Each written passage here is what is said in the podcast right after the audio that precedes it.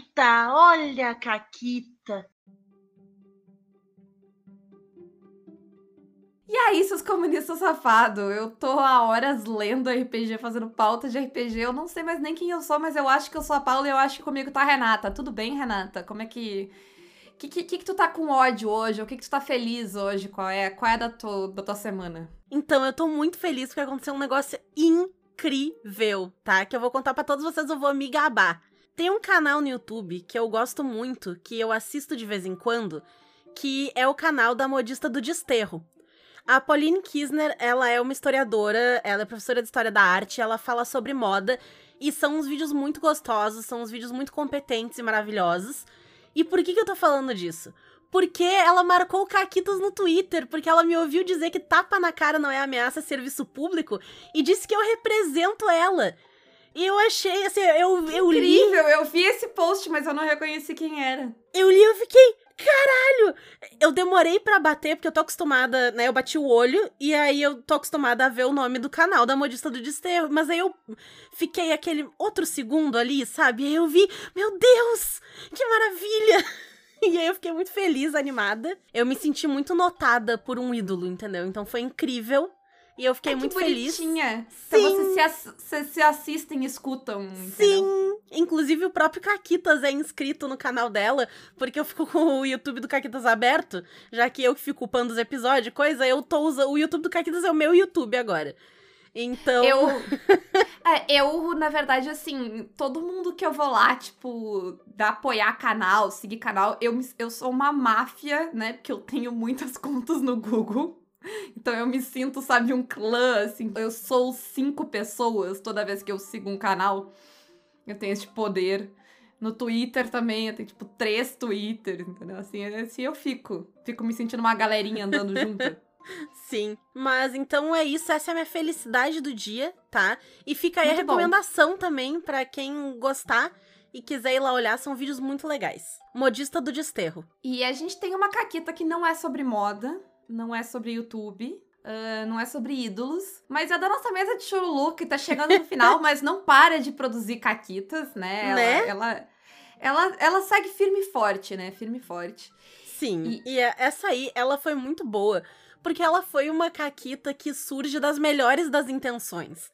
Que eu acho que é sempre uma caquita muito querida, assim, quando elas surgem desse jeito. Porque o que, que aconteceu? Sim. Eles estão lá em Nairobi. Não, não tava, tava em Mombasa, não tava em Nairobi ainda. Tava em Mombasa. E queriam encontrar lá, ver dentro de um armazém o que, que tinha. Uns armazéns de cutulo lá da vida, né? Como sempre, toda cidade tem um. É, é incrível. O, o, o, ninguém fala sobre como os, os cultistas movimentam o comércio local. Tá aí uma questão. É verdade, né? É verdade. Tá cheio de lojista cultista, armazém, isso aí é real, é real. É real, não, toda a venda de artefatos. E, e aí, junto com os artefatos de Chululu, sempre tem uma fachada de uh, loja esotérica genérica, assim, na frente. Às vezes é loja de roupas, às vezes é loja de, sei lá, tudo, tipo, general é. store, assim, de joguinho. É isso, o, o cultista de Chululu, ele, ele movimenta o comércio local, movimenta a economia, tá aí, ó. Agora eu te Agora... pergunto, quem é que cria empregos? É o capitalista ou é Cutulo? É, fica aí uma questão, entendeu? Ou, e, e, aí tem dois pontos de vista, né? Porque a gente pode olhar por esse ponto de vista que a gente olhou, mas a gente também pode olhar que, a, sei lá, suspeite de todos os lojistas tá, de agora em diante. Que vai saber o que, que tem no fundo, nos fundos. Já foi nos fundos da loja? Se tu não foi, tu não sabe. Eu fui Sim. em loja que tinha zumbi. É, é verdade. Mas enfim, né? Aí queriam entrar no armazém, e aí o Vini chegou com a boneca dele ali e tal, né? Pensando, não, vou dar uma desculpa. Por quê? Porque eles sabiam quem era o dono daquele armazém. E ele chegou falando: Ah, eu tenho uma reunião com fulano pra gente fazer uns negócios e tal. Só que, de acordo com a história, né? É uma aventura pronta. Esse fulano não tá no país, ele tá viajando e ele vai demorar muito. Ele já saiu faz tempo e ele vai demorar semanas para voltar. Então, os guardas ficaram tipo, aham, que tu tem uma reunião, sabe? Tipo, que reunião? Reunião de coerrola. Sai daqui. E assim, se fosse qualquer outra desculpa, dava para rolar um persuadir ali, né? Tentar enganar os caras, alguma coisinha e tal. Mas era difícil com essa desculpa, porque, porra, O cara nem no país tá. Que reunião é essa? Tá, tá maluca? Tá dodói? Essa é a situação inversa daquele momento que o jogador faz a pergunta exata, precisa, ou dá a sugestão Isso. Eu contei nessa própria mesa, que foi o dia que o, Pierre foi lá e ofereceu uma bebida pro, pro cara que. Num outro armazém. num outro armazém, porque é sempre um armazém. Mas às vezes tu dá sorte, né? Às vezes tu fala exatamente o que deve. E às vezes é não. E eu acho que ela, é, é- os dois jeitos é interessante, né? Tudo, tudo tem dois lados, né? A Tudo- beleza do RPG. Exato. Ah, Mas bom, hoje, falando em beleza do RPG, a gente veio aqui mudar um pouco, porque a gente tá sempre falando de sétimo mar, sétimo mar isso, sétimo mar aquilo. E a gente disse, ah, e vamos falar de outra coisa do John Wick? Vamos. E a gente vai falar de Blood and Honor, que é um sistema que o John Wick fez antes de fazer o sétimo mar. Inclusive, vocês vão notar que tem muitas similaridades entre o Blood and Honor e o sétimo mar segunda edição. Porque apesar da primeira edição ser mais antiga, né? E aí eu não sei dizer se existem similaridades entre Sétimo Mar, primeira edição, e o Blood and Honor, porque eu não li, então não posso opinar, mas certamente tem muito em comum entre o Blood and Honor e o Sétimo Mar, segunda edição, que é o jogo do qual a gente fala o tempo inteiro, né? Eles sim têm muito em comum. Isso, a gente nunca fala, mas é, é sempre segunda edição. Eu não faço ideia Isso. do que acon- Quando eu falo de D&D é a quinta, porque eu só joguei a quinta, a Renata ainda jogou outros. Mas é, é isso, entendeu? O, o novo sempre vem e foda-se os velhos, que velho da RPG é tudo chato. Ah, beijo. Beijo pros velhos que escutam Caquitas, eu, eu incluso. Ah, mas, ah, eu queria fazer um agradecimento pessoal ao John Wick, porque, pro bem ou pro mal dele, ele rendeu muita pauta pro Caquitas hoje. Sem mentira nenhuma, os próximos 10 Caquitas vão ser inspirados pelo John Wick. Nem todos vão ser sobre Blood and Honor, mas sobre assuntos que o Blood and Honor nos inspirou a falar.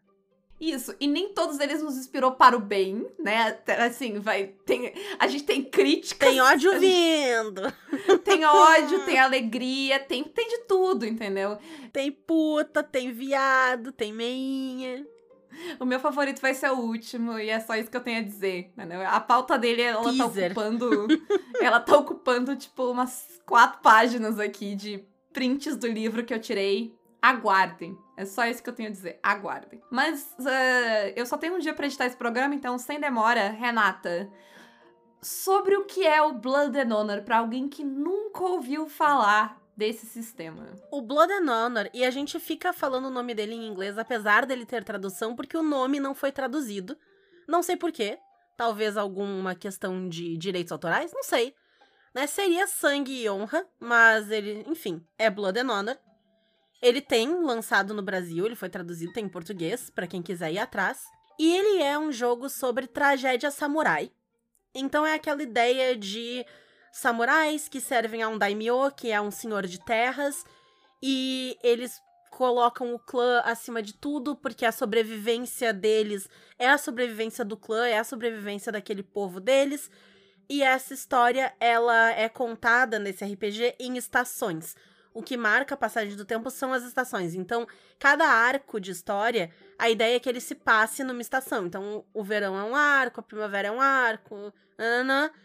E quando as estações vão mudando, vão acontecendo mudanças no clima político, mudanças até nas personagens, porque, pô, quando chega no inverno é uma época mais difícil, então eles sofrem alguns revés, tem umas mecânicas bem legais, assim, a ver com as estações, mas é, elas são, né, tanto narrativas quanto coisas que se refletem na mecânica mesmo. E assim como no Sétimo Mar, ele vai chamar essas rolagens, essas cenas de riscos. Se tem que rolar dado é porque tem risco, né? E é isso. E Isso. aí chama risco. Olha só. Que criativo. O- ele vai trocar algumas coisas, né? Ele troca o D10 por D6, né? Ahn, mas tu também vai montar uma pilha, vai ser uma pilha de D6, que várias coisas tu- do- da tua ficha vão te dar ah, dados pra isso. Tu vai montar uma Isso. pilha, né? Essa pilha, ela junta o teu guiri, que é basicamente a tua posição dentro do clã. Então, se tu é um general, se tu é a pessoa, tipo, mestre de segredos e tal. Enfim, tem várias posições que tu pode ter. A tua virtude, que é como se fosse teu atributo. O teu nome, que é literalmente o significado do teu nome, se ele tem impacto na rolagem, nesse risco que tu tá assumindo. Os aspectos são coisas que tu pode chamar também, a gente vai explicar mais pra frente o que que são exatamente, mas são como que umas habilidadezinhas, assim, que vão te dar mais dados também. E aí tem algumas outras coisas que tu pode gastar recursos para conseguir mais dados e tudo mais, se tu tiver algum equipamento, mas é assim que monta a pilha. E uma vez que tu tem essa pilha, tu vai rolar ela e pra passar no risco, para ter sucesso no risco, tu tem que tirar 10. Isso. E é isso. Não é montar grupinhos de 10, é tirar 10 na soma da tua pilha. Isso, tu precisa de um único 10, né? No, no, sétimo mar tu vai ter vários 10 que vão fazer alguma coisa. Aqui tu precisa de um 10 só para passar uh, e ter o sucesso.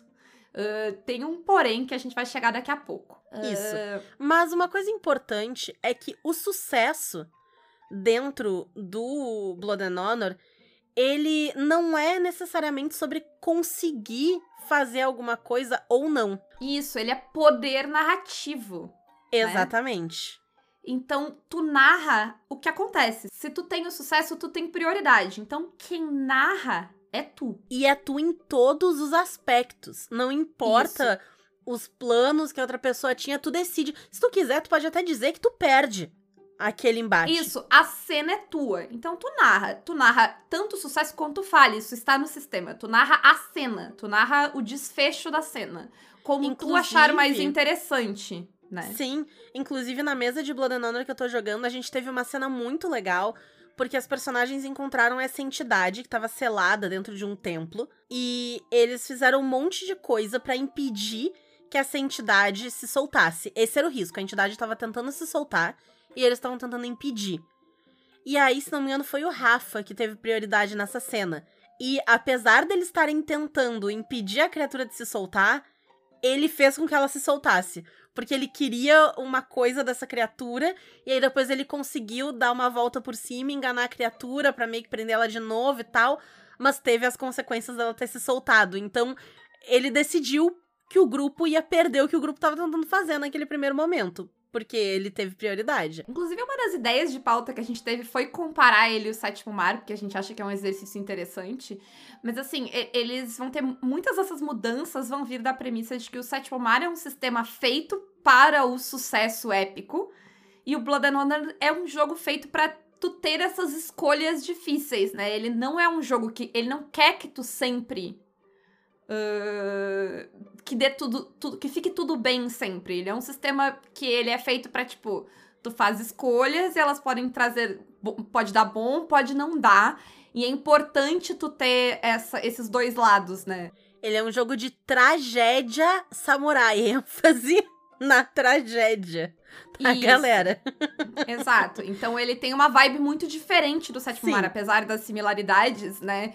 Os, por que que no Sétimo Mar tu ter o 10 quer, quer dizer que tu vai lá e tu faz um negócio, tu consegue um negócio? Porque é isso que o Sétimo Mar quer. Aqui não. Aqui a ideia é tu contar essa história e a tua falha ela é tão pode ser tão legal quanto teu sucesso, né? Dependendo da história que tu tá contando. Então, é, Exato. eles têm. A...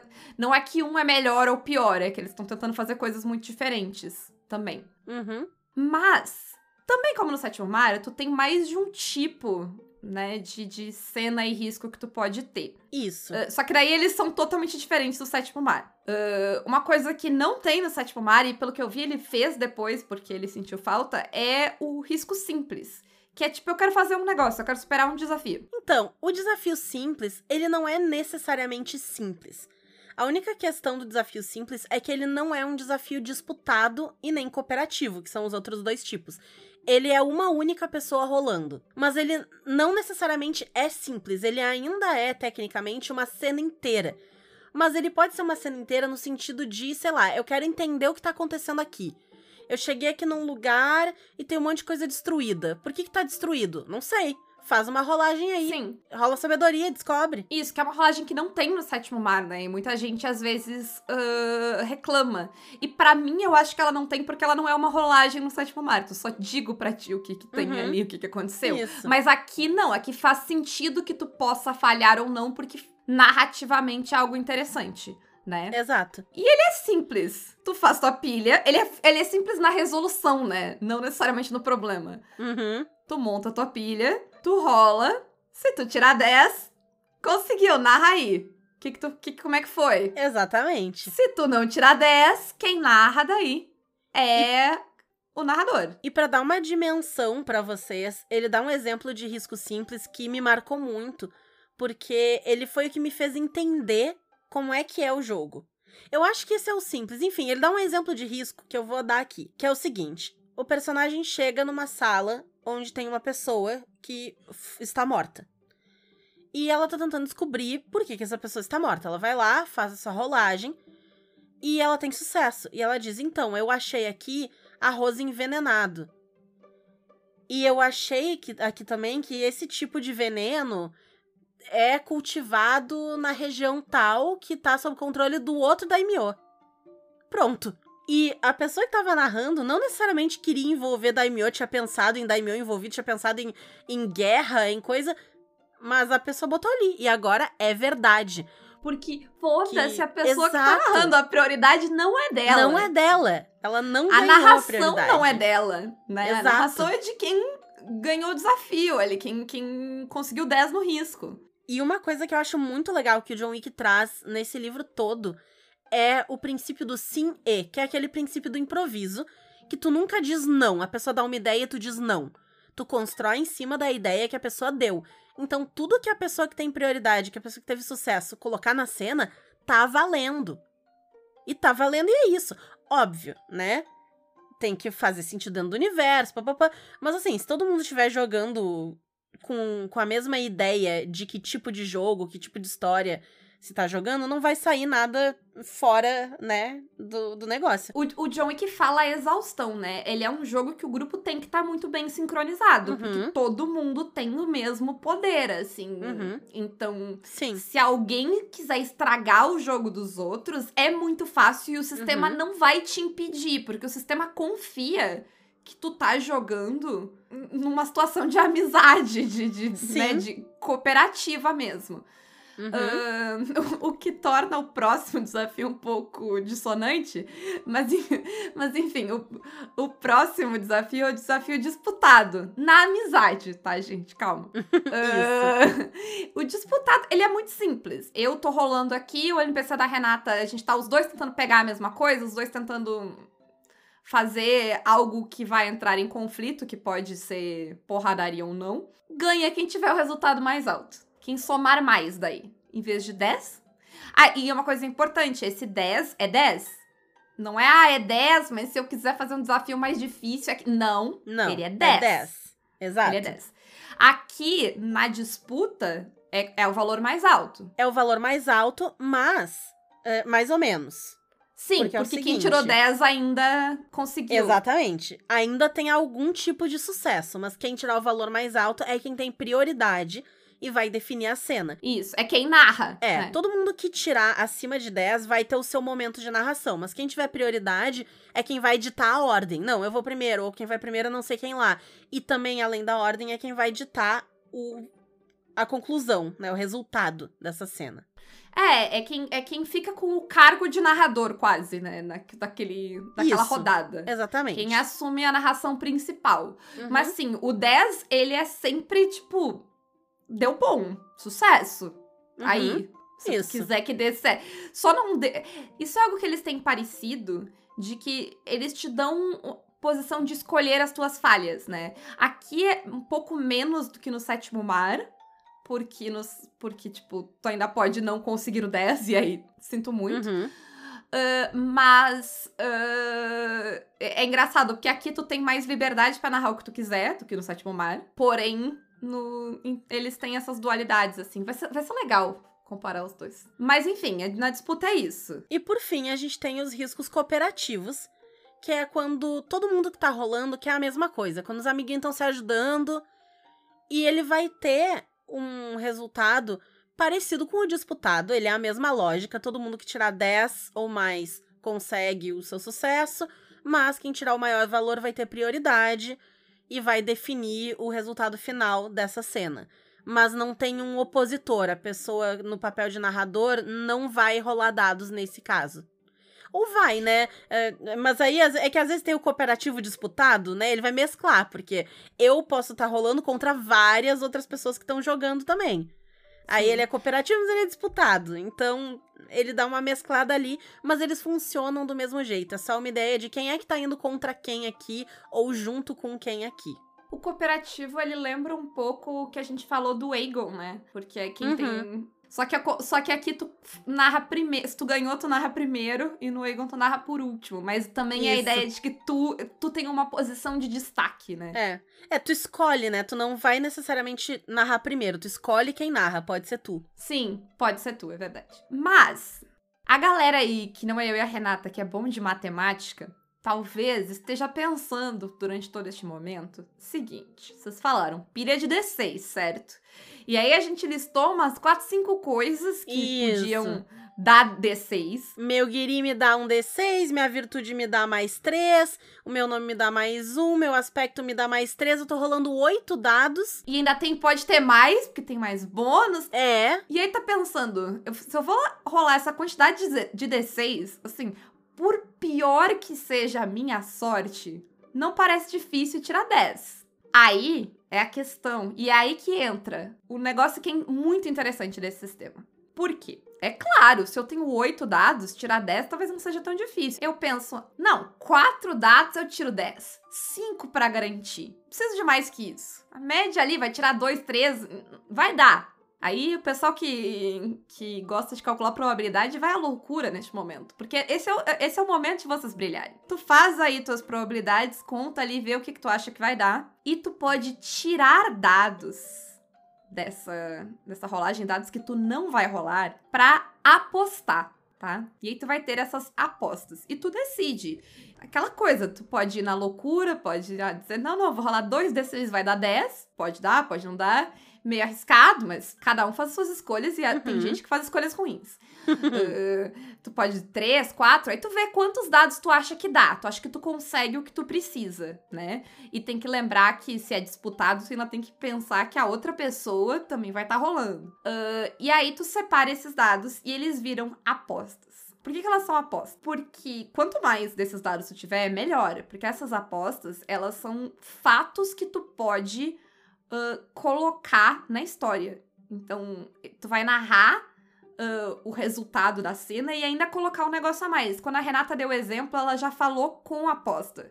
Porque, ah, esse cara morreu envenenado com arroz e é um negócio produzido no outro daimyo rival. Uhum. Esse e é um negócio produzido é um fato a mais que eu tô botando na história usando as minhas apostas. E é aposta uh, porque se tu tiver sucesso, beleza. Tu guardou quatro dados e tu conseguiu o teu 10, quatro apostas. Faz a festa aí na cena. Agora, se tu rolou nove, se tu não chegou no 10, qualquer número abaixo de 10, mas eu citei o 9 uhum. pra ficar naquela quase, tu perde tudo. Exatamente. Porque tu apostou. Tu apostou, tu apostou. que tu chegava em 10 com quatro dados. E tu rolou um nos quatro dados. Por Já aconteceu. Porque a deusa da Caquita, ela olha para ti, ela tipo, ah, tá confiante, filho da puta.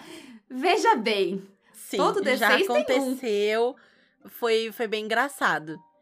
E aí, como é que isso funciona? Ah, ok. Rolamos lá, tirei 10 e tive as minhas apostas. A pessoa que rolar melhor na cena, quem tiver prioridade, fica com todas as suas apostas. Quem tirar menos de 10 perde todas as suas apostas. E quem tirar 10 ou mais, mas não for a pessoa que rolou mais, que não tiver prioridade, fica com metade das suas apostas. Então, além de poder perder tudo, entra esse fato de tá, eu rolo mais dados para tentar manter mais apostas, mas eu tô sacrificando a aposta para rolar um dado. Ou eu deixo mais apostas e arrisco que talvez eu não role tão bem e não seja a pessoa com prioridade e perca metade das minhas apostas. Inclusive, quando tu tá na disputa, tu não diz quantos tu vai apostar. Cada um decide quanto vai apostar e, e tu não sabe que a outra pessoa tá guardando ou não tá guardando, né? E aí, tensão, entendeu? E aí realmente vira uma questão de apostar, porque tu não sabe, né, o que vai acontecer. Tu, tu vai lá, tu vê as tuas probabilidades. Pode dar tudo bem, tu pode não apostar muito e ficar no seguro, mas daí tu não vai ter uh, fatos para botar, né? Uhum. E não só fatos, porque se for, por exemplo, um combate, uma aposta significa um ferimento no teu inimigo. Então, quanto mais Uhum. apostas tu tiver, mais tu consegue ferir o teu inimigo. E, Sim. né, se tu não tiver apostas e o teu inimigo tiver mais, ele pode te ferir com aquelas apostas. Então tem Sim. tudo isso também em jogo, né? E aí o jogo fica interessante, né? É aí que o jogo brilha nas apostas. E vai ter coisinhas mais específicas, né? Dentro do combate, isso vai se dividir, vai ter duelo, vai ter várias coisas ah, legais que vão usar essa mecânica de aposta pra muita coisa, né? É, o John Wick ele consegue fazer muito bem nesse sistema a questão de usar os recursos que ele criou pra fazer várias coisas. Então, ah, tu monta tua pilha de dados, beleza. Se tu quiser, tu pode tentar surpreender um inimigo e isso vai ter uma consequência em quem vai poder ou não vai poder montar pilha de dados para aquela rodada. Ou então tu pode dizer que tu ataca primeiro, se tu for lá muito rápido, não, eu vou atacar, tu vai ganhar dado a mais. A gente vai falar mais detalhes em outro programa, que a gente vai focar mais nessa parte de sangue, né? Afinal, é sangue e honra. Exato. Mas então. ele- Pareceu importante, né? A parte de- Mas então ele usa muito isso de os recursos que ele tem, que é a pilha de dados e as apostas, pra traduzir isso em várias mecânicas, várias coisas diferentes, usando esses mesmos recursos, pra que não tenha um milhão de recursos. E aí tu fica tipo, tá, mas uh, como é que eu uso isso? É pilha de dado, é aposta. E aí tem um ou outro pontinho, tem ali o pontinho de honra, pontinho de glória, pra tu gastar numas coisas mais específicas mas acabou. É, é isso. Não tem assim. Nesse ponto, ele é bem parecido com o Sétimo Mar, no sentido de que as mecânicas, elas, elas rodam pra muita coisa, porém, tu tem bastante recurso na tua ficha, né, pra te lidar. Teus dados vêm de várias coisas. Ele usa muito bem isso. O problema é até tu te acostumar com todas as coisas que tu tem, que tu pode fazer, que tu pode realocar. Mas eu acho que isso a gente fala um pouco mais no próximo, em que a gente. No próximo semana que vem, não no próximo sexta-feira, em que a gente vai falar sobre a tua ficha, né? E sobre tudo que tu coloca nela. Uhum. Por hora é isso? Por hora é isso. Então eu super recomendo, assim. O Blood and Honor, ele é um jogo que, na primeira vista, ele me deixou curiosa, mas ele não me atraiu tanto, porque eu não sou grande conhecedora da temática de tragédia samurai. Então, até eu tô jogando ele, eu tô me divertindo muito, mas eu sinto que é uma temática em que eu tenho que procurar muita referência, porque eu não tenho essas referências. né? Então eu tenho feito bastante pesquisa, assim, quando eu tô, eu tô narrando, né? Então, quando eu tô pensando em antagonismos, em cenários e tal, eu tô usando bastante pesquisas pra poder ambientar direitinho, assim. Mas ele brilha muito no sistema. O sistema dele, ele é muito único. Ele tem algumas coisas que, como a gente falou, né? São próximas do Sétimo Mar. Ele vai ter coisas próximas do Fate também, que a gente vai falar no próximo programa também. E. Mas essa questão das apostas dele e de que tu tem a aposta, tu tem ali a prioridade, o sucesso, tu consegue colocar qualquer coisa na cena, é um, uma liberdade criativa que a minha impressão jogando é que ela é maior que a do Sétimo Mar. Porque Concordo. tu cria coisas de mais consequência. O Sétimo Mar, tu cria muitas coisas na cena. E tudo Sétimo bem. Mar, tu- tu tem uma caixinha onde tu Isso. consegue criar. Se eu quiser no Blood and Honor, eu posso criar um negócio na puta que pariu. Um negócio de consequências gigantes. E criei. Isso. Isso. É bem maior, né? Ah, Eu até vi que tem umas regras adicionais que eu acho que tu pode fazer um esquema de botar fatos no sétimo mar, mas aí é, já é ali. Uhum. Mas então é isso, assim, eu super recomendo, mesmo quem não curte muito a temática ou não conhece a temática, deem uma olhada no livro, porque ele ele muda um pouco. Eu lembro que a primeira vez que eu li, eu fiquei tipo, caralho, como é que faz? Como assim? Eu acho que eu acho que ele é uma leitura interessante. Uhum. E, e eu vou dizer isso aqui também. ah, devia ter dito isso no, no programa, mas eu posso falar no próximo programa pra gente. Porque muita gente não escuta esses programas de sistema. Ah, porque. Ah, não me interessa esse sistema. O Blood and Honor, eu, eu recomendo ler só pela leitura, porque ele traz muitas coisas interessantes, assim, para te pensar sobre o que, que tu pode fazer com um RPG e o nível de confiança que tu pode dar para todo mundo na mesa. Quanto, tipo, se tá, não, não quero ler, então escuta os caquitas, a gente vai fazer três, tá? Não pula esses caquitas, porque tem umas ideias muito legais aqui. Todo mundo tem suas críticas ao John Wick, a, a minha primeira é que ele devia relaxar de vez em quando. Relaxa aí, vai, vai, arruma um hobby, vai. Desestressa um pouquinho. Falaremos sobre isso também. Uh, mas ele tem umas ideias muito fodas, assim, e esse sistema tem umas sacadas muito legais, assim, de RPG. Uh, que vale a pena prestar atenção. Uhum. E se quiser falar sobre o Blood and Honor, ser nosso mecenas pelo Apoia-se PicPay ou Padrim. A gente tem os cupons Caquitas10 na Retropunk e Caquitas5 na Forge Online. E quem quiser se tornar nosso parceiro, manda e-mail para contato arroba pausa para um conteúdo.com.br. E quem sabe um dos clubes do livro do futuro seja sobre o Blood and Honor se interessar a galera, hein? Eu acho que é interessante. Acho que é interessante, eu só não sei como é que tá para conseguir o livro, mas tudo isso é ah, é futuro. É futuro. Problemas pra Paula do futuro. A Paula de agora é tipo 11h30 da noite, eu tenho mais caquetas para gravar, então um grande beijo. E um forte abraço. E acabou caquetas.